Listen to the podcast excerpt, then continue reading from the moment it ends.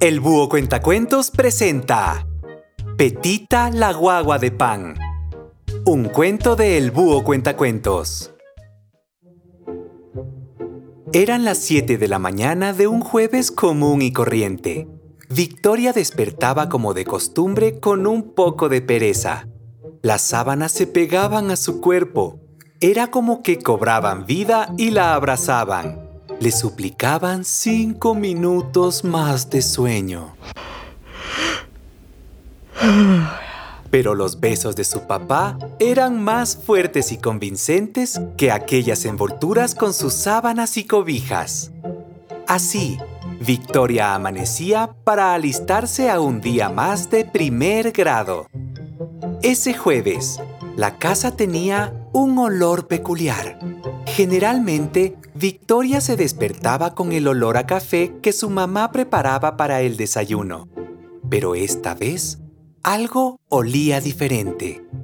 Era un olor a canela, quizás con un poco de mora o algo de rosas.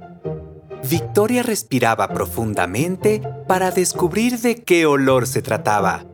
Y mientras más respiraba, se encontraba también con un olor a pan caliente. ¡Mmm! ¡Qué rico! Pan caliente salido del horno. Pensaba Victoria mientras rápidamente se vestía para sentarse a desayunar. Al llegar a la cocina, se encontró con un desayuno diferente al de costumbre. Encima del individual tenía una taza casi rebosante de una bebida un poco morada un poco roja y además un pan que a diferencia del pan redondo que ella usualmente comía, tenía la forma casi como la del cuerpo de una niña.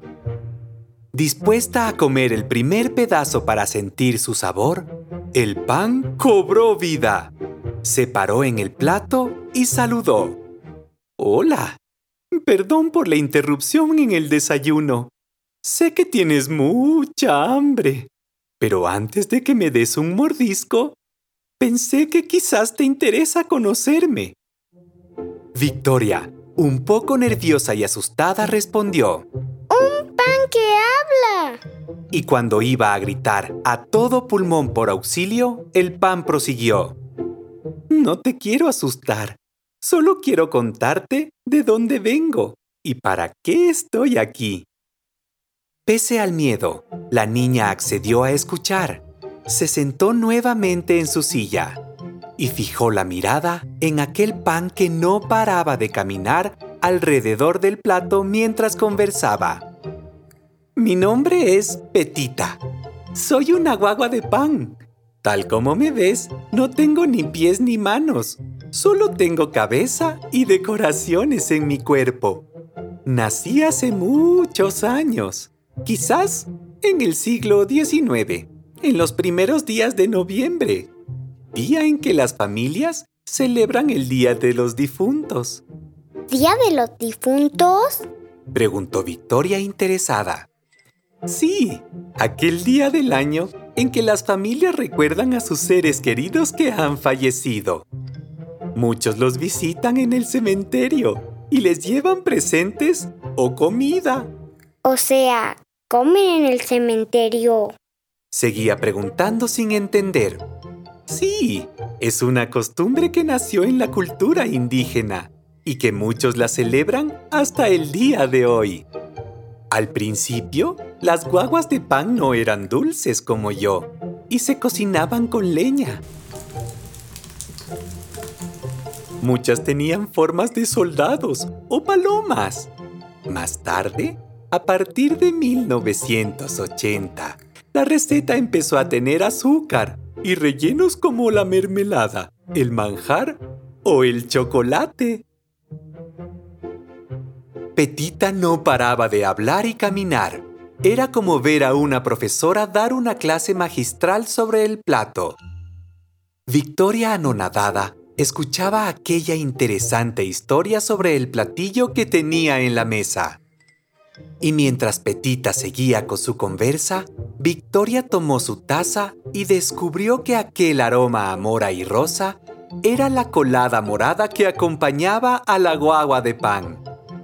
Petita además le contó sobre la colada morada, aquella bebida color mora que generalmente acompaña a las guaguas de pan. Así pasaron 20 minutos de plática. Victoria preguntaba todos los detalles sobre aquella tradición que todos los años la vivía de cerca pero no la entendía. De repente, a lo lejos escuchó la voz de su papá que le decía, Victoria, no hay más tiempo que perder. El bus está por llegar. Termina el desayuno. Había llegado el momento de comer a Petita. Pero, ¿cómo? Si era una guagua de pan con vida. Al ver a la niña nerviosa, Petita explicó. He venido aquí para contarte mi historia y para que entiendas el valor de las tradiciones. Está bien que me comas, pues cada año aquellas familias que mantienen viva la tradición me dan vida nuevamente. Después de aquella explicación, Petita cayó inmediatamente al plato y adquirió nuevamente la forma con la que Victoria le había encontrado. Petita ya no hablaba, ni se movía. En su cuerpo resaltaban aquellas decoraciones de azúcar de colores.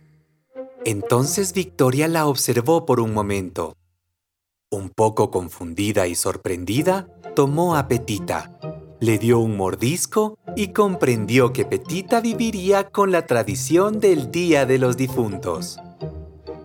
Desde aquel día, Victoria pidió a su mamá hacer todos los años guaguas de pan para recordar esta tradición. Y si bien la guagua de pan nunca más cobró vida, cada año Victoria tenía una petita en su plato que acompañaba su desayuno.